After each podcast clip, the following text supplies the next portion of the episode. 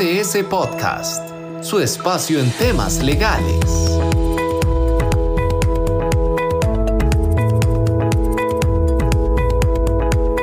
Hola, bienvenidos a un nuevo podcast de BDS Asesores. Les saluda Joaquín Acuña, socio de la firma, y me acompaña hoy mi amigo y colega Gabriel Carvajal. Hola Gabriel. Hola Joaquín, qué gusto estar aquí con usted y poder compartir este ratito. Igualmente, Gabriel. Hoy vamos a tocar un tema que a Gabriel y a mí nos apasiona muchísimo, que es básicamente lo relativo a el poder de dirección que tiene el empleador para efectos de dar instrucciones respecto a cómo se tiene que ejercer el trabajo.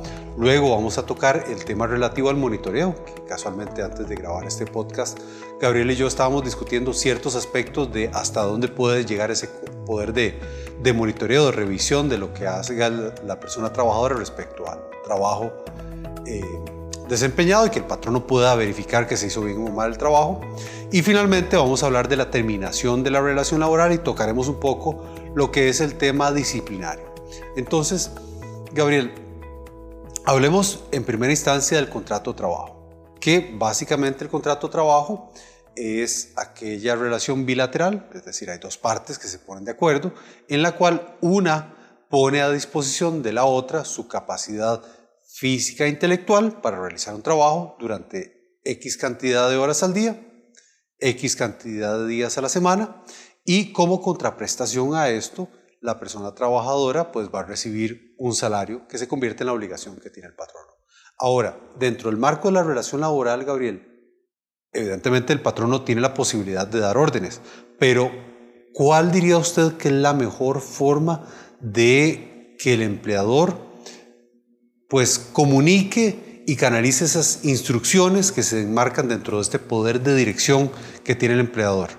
Ok, lo primero que tenemos que tomar en consideración es que este contrato de trabajo que usted bien menciona, Joaquín, eh, es un contrato de trabajo consensuado, es decir, las dos partes están de acuerdo en el contenido del contrato y sobre todo el trabajador está de acuerdo en someterse a la autoridad del patrono. Y surge uno de los elementos más importantes dentro de una relación de trabajo que es la subordinación. El trabajador está 100% subordinado al patrono durante su jornada de trabajo. Entonces, a partir de ahí es donde tenemos este poder de dirección que usted bien menciona, donde el trabajador y el patrono están en la obligación y en la posibilidad de darle este tipo de órdenes y directrices al trabajador. Para mí la mejor forma en todo momento es hacer, hacerlo por escrito. Nos va a dar la posibilidad, a partir de este poder de dirección, de que el patrono establezca por escrito cómo se tiene que ir desarrollando la relación laboral. No solo en el contrato de trabajo, puede ser por medio de comunicados, puede ser por medio de políticas, que es algo que yo sé que nosotros recomendamos mucho, que este tipo de políticas regulen aspectos particulares de la relación de trabajo y eh, el trabajador deba someterse a este tipo de políticas. Ahí podemos pensar en, muchísimas cosas, ¿verdad? Muchas cosas que, hemos visto nosotros en la práctica. Siendo así, Gabriel, y personas que nos acompañan en este podcast, eh, básicamente lo que me queda a mí claro es que la mejor forma para canalizar estas instrucciones es por escrito. ¿Por qué? Porque básicamente es el medio de prueba idóneo que yo tengo para que en caso de que la persona trabajadora vaya al Ministerio de Trabajo o bien vaya a los tribunales de justicia, podamos demostrar de que la persona efectivamente tuvo conocimiento. ¿Por qué? Porque eh, si bien más adelante puedo decir, no, es que yo no me leí el documento. Ah, bueno, pero por lo menos a nivel del documento sí queda claro de que a usted se le entregó. Ya usted es una persona adulta, usted es una persona responsable y tenía la obligación de leer lo que estaba ahí claramente establecido. En esa misma línea, Gabriel, uno podría decir de que este poder de dirección, esta posibilidad que yo tengo de dar órdenes, es un poder ilimitado. Es decir, yo hoy lo contrato a usted como abogado y le digo, vea Gabriel, es que me di cuenta que ese palo de mango está, está muy, muy alto. Vaya y le corten unas ramas para efectos de, de, de que no siga creciendo. ¿Puedo yo darle órdenes e instrucciones a la persona trabajadora a mi antojo o existe una serie de limitaciones al respecto? Eh, esta potestad del patrono, como muchas otras, tiene límites, no es irrestricta. Yo siempre digo que el patrono es el que define por qué contrató al trabajador, porque una típica que a veces conoce uno como consultor es que el trabajador se le da una instrucción y lo primero que dice es, a mí no se me contrató para esto. Entonces, eh, bajo esta perspectiva, eh, este tipo de directrices tienen que ajustarse, eso sí, a las capacidades del trabajador, debe de ajustarse la preparación académica del trabajador y en un caso como ese que usted menciona, eh, inclusive eh, el trabajador podría abstenerse de realizar algo si eventualmente implica esa directriz eh, pues una afectación a su, seguridad o, o inclusive a, su misma integridad. Ahí es un límite que podemos encontrar. Pero fuera de eso, el patrón no puede establecer estas órdenes y directrices y el trabajador, por esta subordinación que yo mencionaba, está en la obligación de acatarlas. En caso de que se incumpla con esta orden, eh, bajo esta perspectiva, pues puede surgir eh, inclusive la posibilidad de aplicar sanciones disciplinarias. Claro, y de la mano con eso y de este ejercicio no irrestricto del poder de dirección, tenemos que tomar en consideración de que eventualmente yo puedo asignarle o solicitarle a una persona trabajadora eh, pues que realice labores que sean compatibles con sus capacidades físicas e intelectuales. Pero esto bajo ninguna circunstancia significa de que yo pueda llegar y asignarle labores que sean inferiores y que eventualmente esto signifique, eh, como dicen los estadounidenses, un demotion, es decir, que me bajen de categoría por estar realizando ciertas labores, o bien de que yo tenga la obligación de asumir labores que sean de un rango superior sin que me dé algún tipo de compensación adicional por el hecho de ejercer esas labores. ¿Por qué? Porque como me asignan responsabilidad de mayor rango, la exigencia va a ser mayor. Entonces, ¿cuál ha sido el criterio, por ejemplo, del Ministerio de Trabajo? De que si eventualmente a mí me asignan una labor de mayor responsabilidad y me van a reprochar que yo haya incumplido con esa responsabilidad, pues el pago por eso debería ser superior. De ahí que, por ejemplo, si a mí me dan labores de una persona que está por encima mío, o bien inclusive me recargan funciones de otro compañero o compañera de trabajo, que es lo que típicamente se le conoce como recargo de funciones, pues debería existir una compensación adicional por esa responsabilidad que típicamente no me correspondía. Ahora, en esto sí quiero ser muy enfático. Eh, en esto no se vale en toda ocasión decir la famosa frase de eso no me toca a mí, ¿verdad? Que a veces uno se lo encuentra cuando va a hacer ciertas gestiones en, ciertos entes eh, públicos y en algunos hasta, eh, privados. Pero, reitero, las labores tienen que estar dentro del marco de acción que se estableció a nivel del contrato de trabajo, dentro de lo que disponen los procedimientos y las políticas internas. Si ya eventualmente excedemos ciertos límites, y esto me permite pasar a otro concepto que es importantísimo dentro del poder de dirección, si eventualmente yo realizo un acto que modifica condiciones esenciales del contrato de trabajo a raíz de este poder de dirección, eventualmente yo como empleador me puedo estar metiendo en problemas.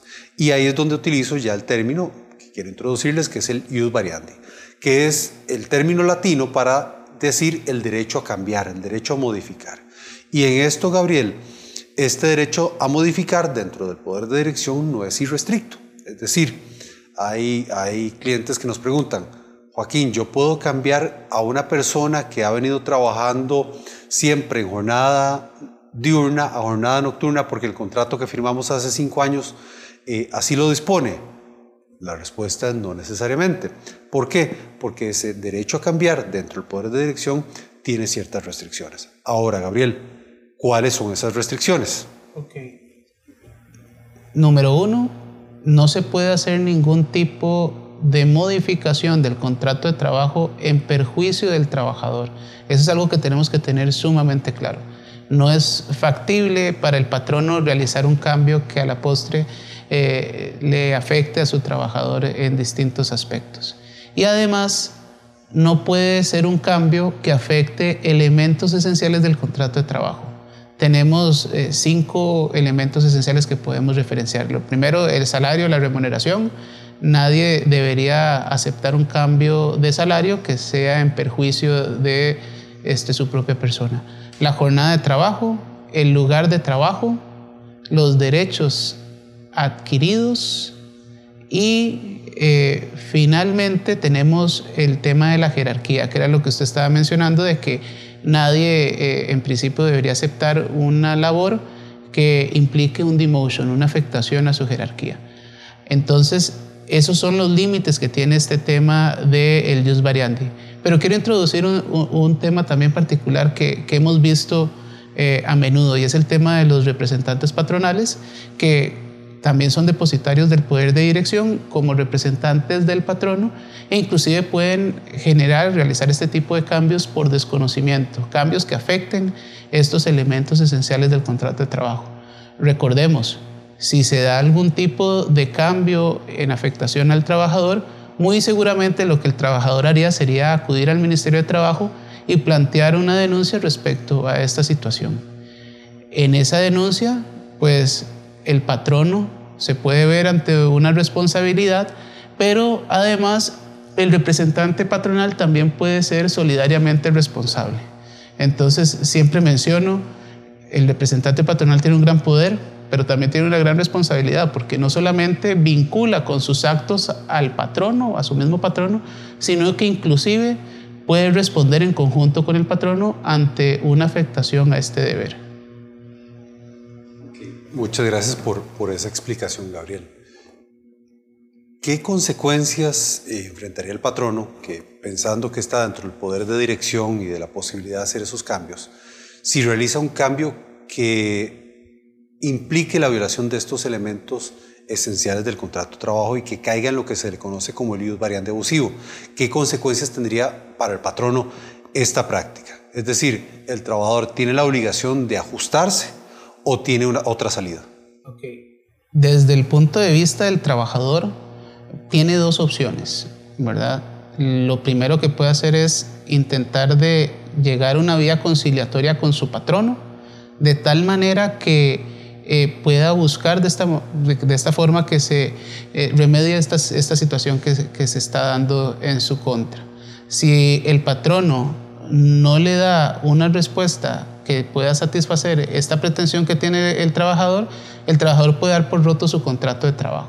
Esto implica que este, pueda eventualmente solicitar en vía judicial el pago de sus eh, indemnizaciones laborales, así como cualquier otro monto que eh, pues considere a su discreción que, que se le debe. Otra posibilidad que tiene el trabajador es que acuda y que presente una denuncia ante la inspección del trabajo en el, del Ministerio de Trabajo y Seguridad Social, eh, precisamente porque se está incurriendo en su contra en un jus variandi abusivo. Si esto eventualmente lo logra confirmar el Ministerio de Trabajo y, y presenta la respectiva denuncia en vía judicial, el, el patrono podría verse objeto a la imposición de una multa que va de 1 a 23 salarios base.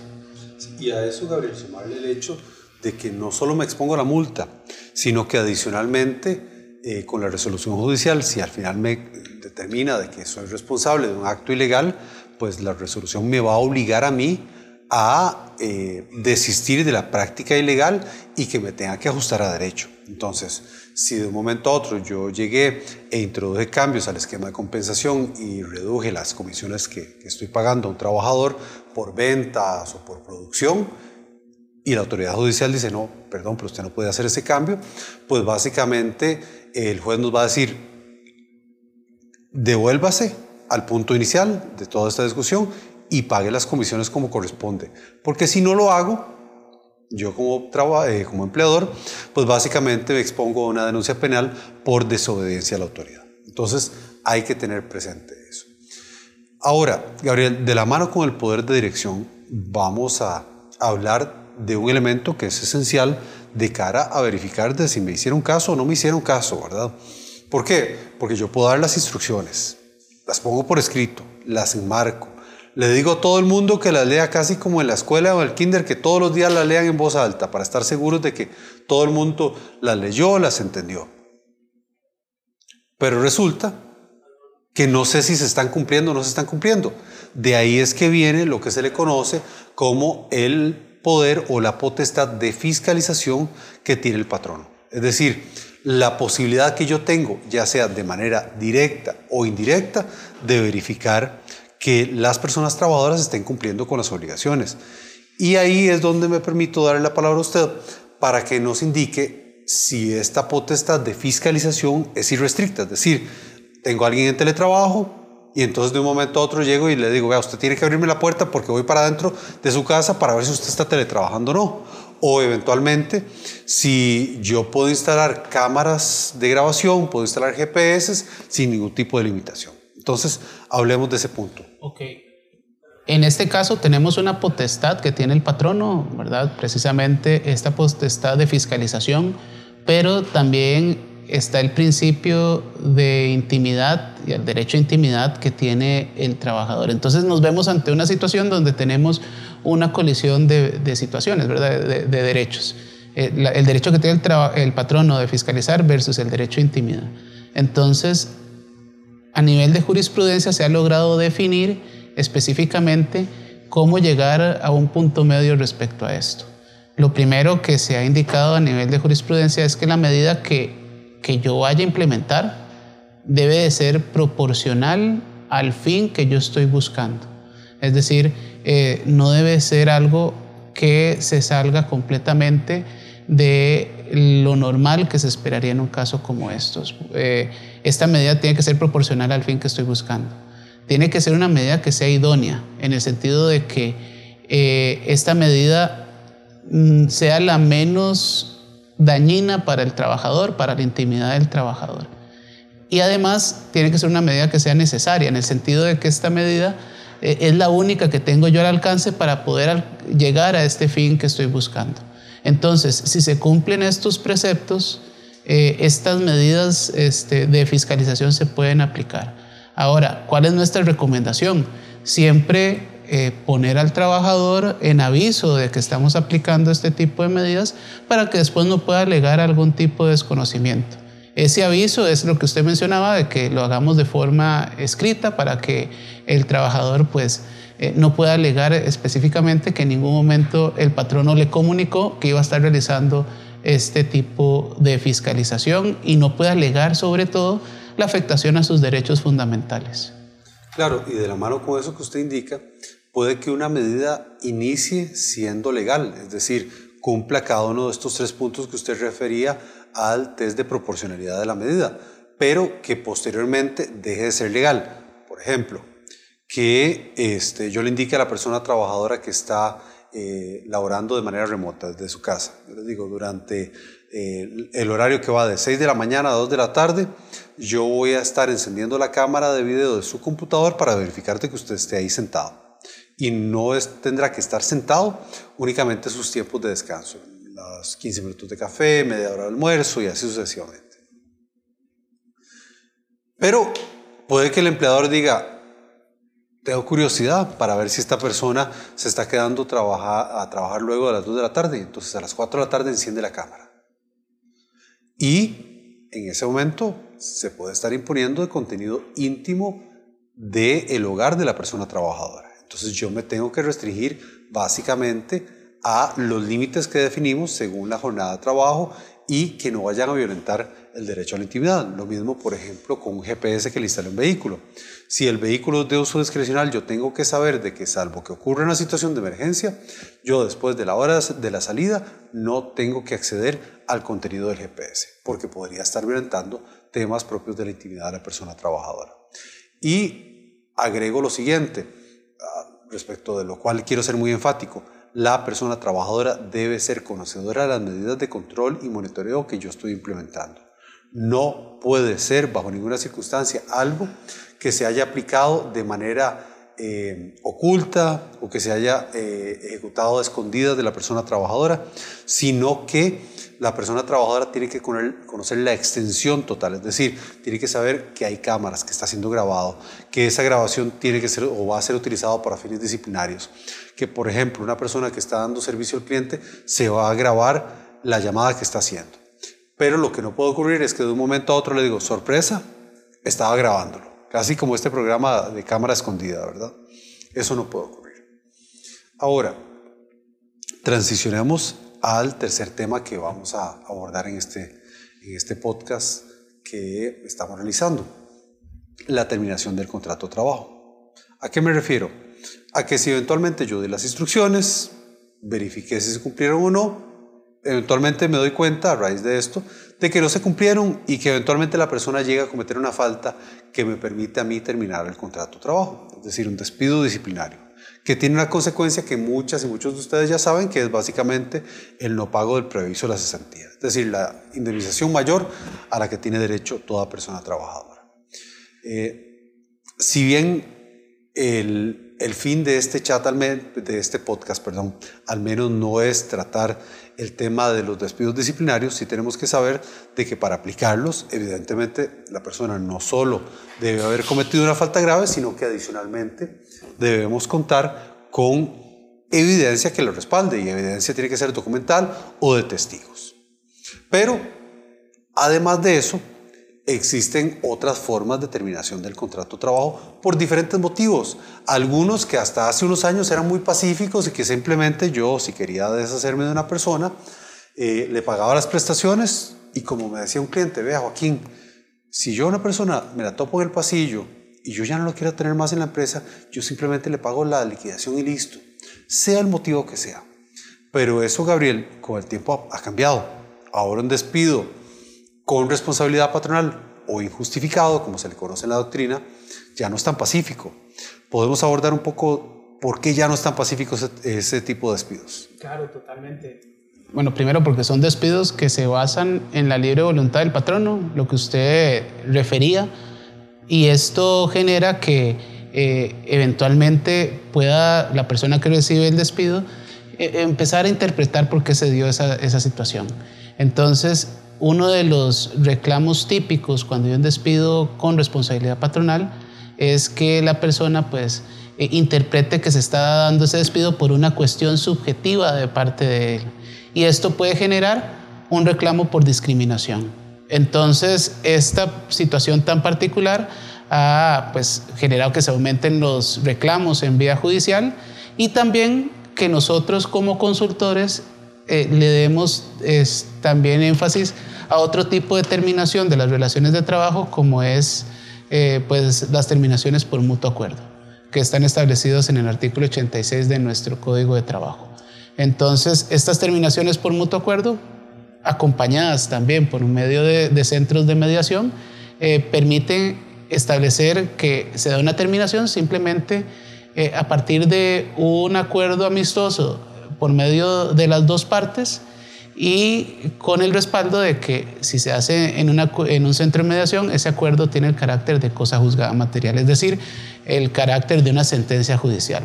Entonces, esa es una alternativa precisamente dentro de la terminación de los contratos de trabajo que hemos encontrado eh, como una salida distinta a un despido con responsabilidad patronal precisamente cuando existe el riesgo de que se dé este tipo de, reclamos por parte de los trabajadores.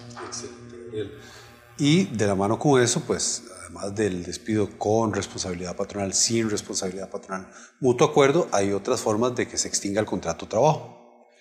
Eh, fallecimiento de la persona trabajadora, pensión de la persona trabajadora, eh, que son no voy a decir que los más típicos, pero son posibles y que en el caso del fallecimiento o pensión de la persona trabajadora, esta tiene derecho a que se le pague vacaciones, aguinaldo y cesantía. No así el preaviso, porque así lo han establecido básicamente las autoridades judiciales. Ahora, Gabriel, para ir cerrando este podcast, ¿qué recomendación le podemos dar a una persona con independencia de la forma de terminación del contrato? Eh, para el manejo de una salida de una persona trabajadora. ¿Qué considera usted que serían dos puntos esenciales que debemos tomar en consideración para esos efectos? Ok. Haciendo mucho énfasis en lo que hemos conversado, tiene que haber siempre eh, una prueba documental. Entonces, eh, si voy a hacer una salida por mi propia voluntad, esa salida tiene que establecerse por medio de una carta. Igual exigirle al trabajador, si va a renunciar, que me presente una carta donde se establezca esa renuncia. No le voy a escribir yo la carta al trabajador, sino más bien que él la haga, ojalá, si no la trae lista, que la haga pues de puño y letra en una hoja de papel. Perdón, eso es importantísimo, porque muchas veces nos preguntan, ¿le redacto yo la, la nota de renuncia? Error siempre la tiene que redactar el trabajador, ya sea puño y letra o que la traiga hecha. Correcto, y, siempre tenemos que, resguardarnos con testigos, también que es algo importante que, recomiendo. Este tipo de terminaciones puede dar para mucho, entonces es importante que eh, la hagamos en presencia de testigos. Nada más recordemos que en el tema del despido sin responsabilidad patronal, eh, si la persona no recibe la carta, tenemos 10 días para presentarla ante el Ministerio de Trabajo, que es algo muy importante, 10 días naturales. Eh, las demás terminaciones, ahí sí nos pues podemos hacer constando eh, por medio de los testigos cómo fue que se dio y, y, sí establecerlo en los determinados documentos. Sí, en eso es fundamental que lo tengan presente ese plazo. 10 días naturales para hacer llegar la nota de despido con justa causa al Ministerio de Trabajo. Ya el Ministerio de Trabajo no recibe eh, notas de renuncia, no recibe notas de despido con responsabilidad patronal, solo sin responsabilidad patronal. Y la segunda recomendación, para cerrar este podcast, eh, referente a una buena práctica para la terminación de la relación laboral es el tema de que la persona trabajadora tenga claridad absoluta respecto al cálculo de su liquidación, es decir, que yo le comparta la estimación de sus derechos, es decir, cómo hice el cálculo, que la persona lo pueda revisar y en caso de estar de acuerdo, que nos firme un recibido. Puede que la persona esté en desacuerdo respecto a eh, que no le corresponde que no le paguen previsos de cesantía, no pasa nada, pero lo que por lo menos debe quedar constancia es que se le informó cómo se calcularon sus derechos laborales, cuál es la suma que se le va a pagar y cómo se le va a pagar. Siendo que eso sería, o en el momento que la persona revisa su liquidación, sería el momento ideal. ¿Para qué? para que también nos ratifique cómo quiere que le paguemos la liquidación, ya sea con cheque o una transferencia de X cuenta bancaria. Y con esto, pues, eh, Gabriel, muchas gracias. Vamos a dar por cerrado el podcast. Eh, agradecerle por haber participado y le doy espacio para que se despida. No, con mucho gusto, Joaquín. Un placer y, y espero que el tema sea de mucho provecho para quienes nos lleguen a escuchar. Gracias y por favor eh, recordarles que nos sigan en nuestras redes sociales, que estén atentos a los diferentes eventos que realizamos constantemente y agradecerle, como siempre, a nuestro equipo de producción por el apoyo que nos da para poder llevar este tipo de materiales a ustedes. Gracias. Esto fue BDS Podcast, una producción de BDS Asesores.